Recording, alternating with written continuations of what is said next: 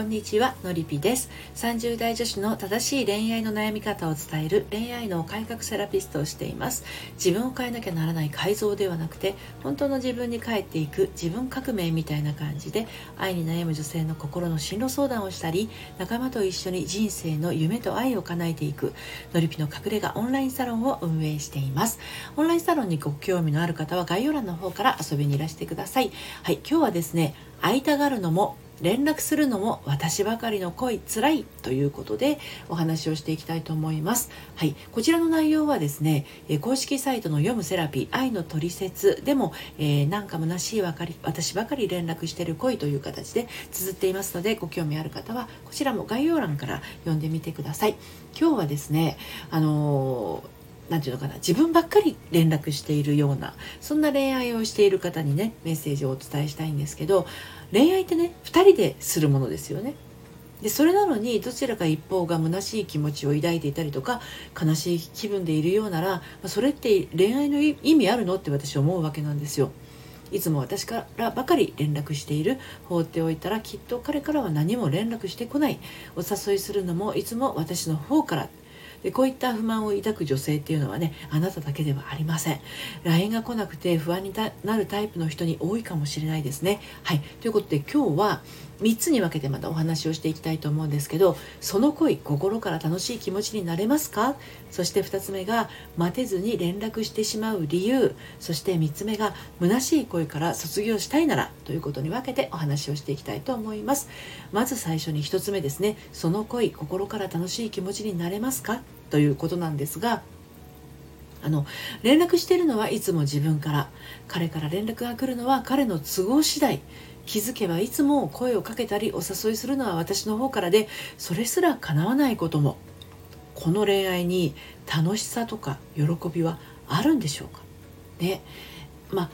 あわずかながらもですね会えた時や連絡が取れた時は一瞬でもそんな気持ちになれるかもしれませんね。楽しいとか喜びはね。だからこそその一瞬を心待ちにしてしまう気持ちってありますよね、うん、ただそうやっていつも待ちの姿勢でいることでねあなたの日常に支障が出ていませんかっていうことなんですね。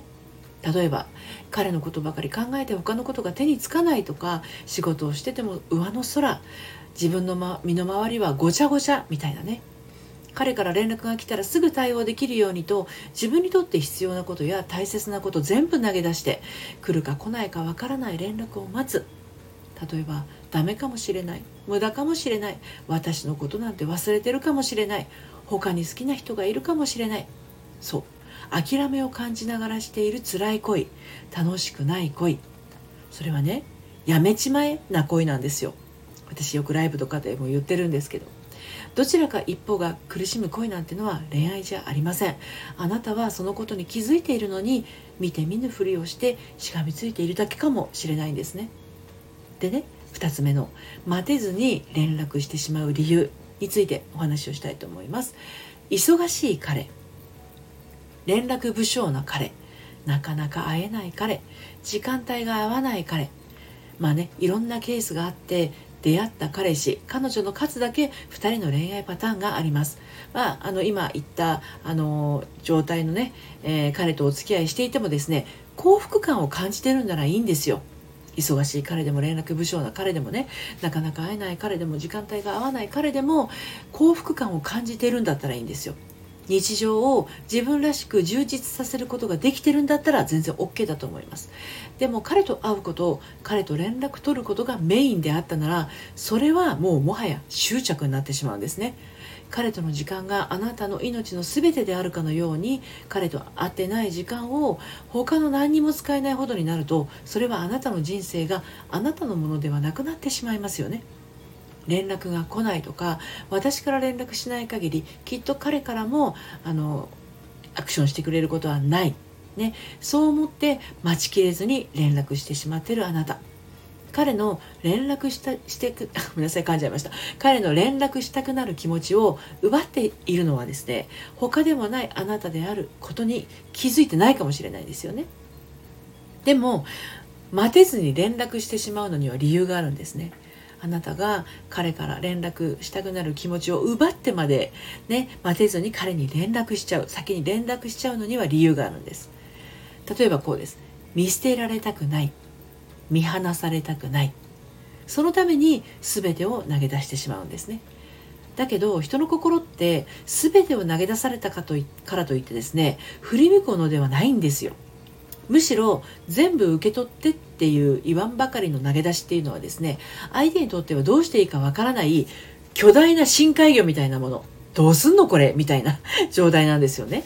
どう料理していいのかも食べられるものなのかも毒があるのかも家のどこに置いといたらいいのかもわからないのと同じなんですね。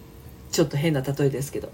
あなたの全てを受け止めてあなたの全てを受け入れられるのはこの世でただ一人です。あなただけなんですね。でそのあなたが人に自分の面倒を見てもらおうと自分自身を投げ打っているようなものなんですよ。辛口なようなんだけどこれが現実なんですね、はい、で最後に虚しい恋から卒業したいならということでお話をしていきますけれど例えば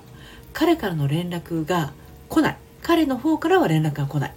あと私ばっかり誘ってるとかきっと好かれてないんだろうなとか他に彼女がいるのかもしれない。そんな思いを抱きながら紡いでいく恋は嫌。もしそう感じているとしたらですね一旦全ての連絡を絶ってください、うん、これがあなたと彼との今後を示していきます。あなたが連絡するから彼は連絡するということをしなくて済んでしまってるんですよ。じゃああなたが連絡しないでいたら？彼に思いがあるんだったら連絡が来るでしょうね。来ないのだとしたらそれはやっぱりあなたが傷つく恋なんですね。あなたが満足できない辛い思いが広がる恋であり2人で紡ぐ恋愛ではないということなんですね。片思いと同じようでいて片思いより辛いですよ。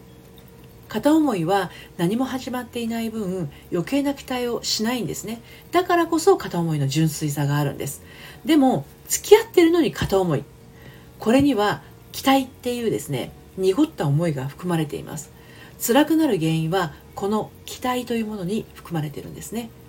で本当は清らかで純粋に人を愛したいあなたが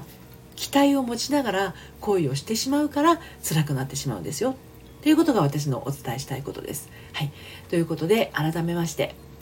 会いたがるのも、連絡するのも私ばかりの恋、辛い。なんか虚しい私ばかり連絡してる恋。この恋愛に楽しさや喜びはあるんでしょうかわずかながらでもですね、会えた時に、とかね、連絡が取れた時は、一瞬でもそんな気持ちになることあるかもしれません。だからこそ、その一瞬にね、心待ちする気持ちを持ってしまうというのはあると思うんだけどでもそんな思いで、ね、つつないでいくような声はもう嫌だ。そう感じているんだとしたら一旦全ての連絡を絶ってみてください。これがあなたと彼とのこれからを示してくれます。はい。ということで、えー、私のやってるオンラインサロンでもですね、メンバーと一緒に心の在り方を知ることができます。ご興味ありましたら、概要欄の方から遊びにいらしてください。最後まで聞いてくださってありがとうございました。それではまた、さようなら。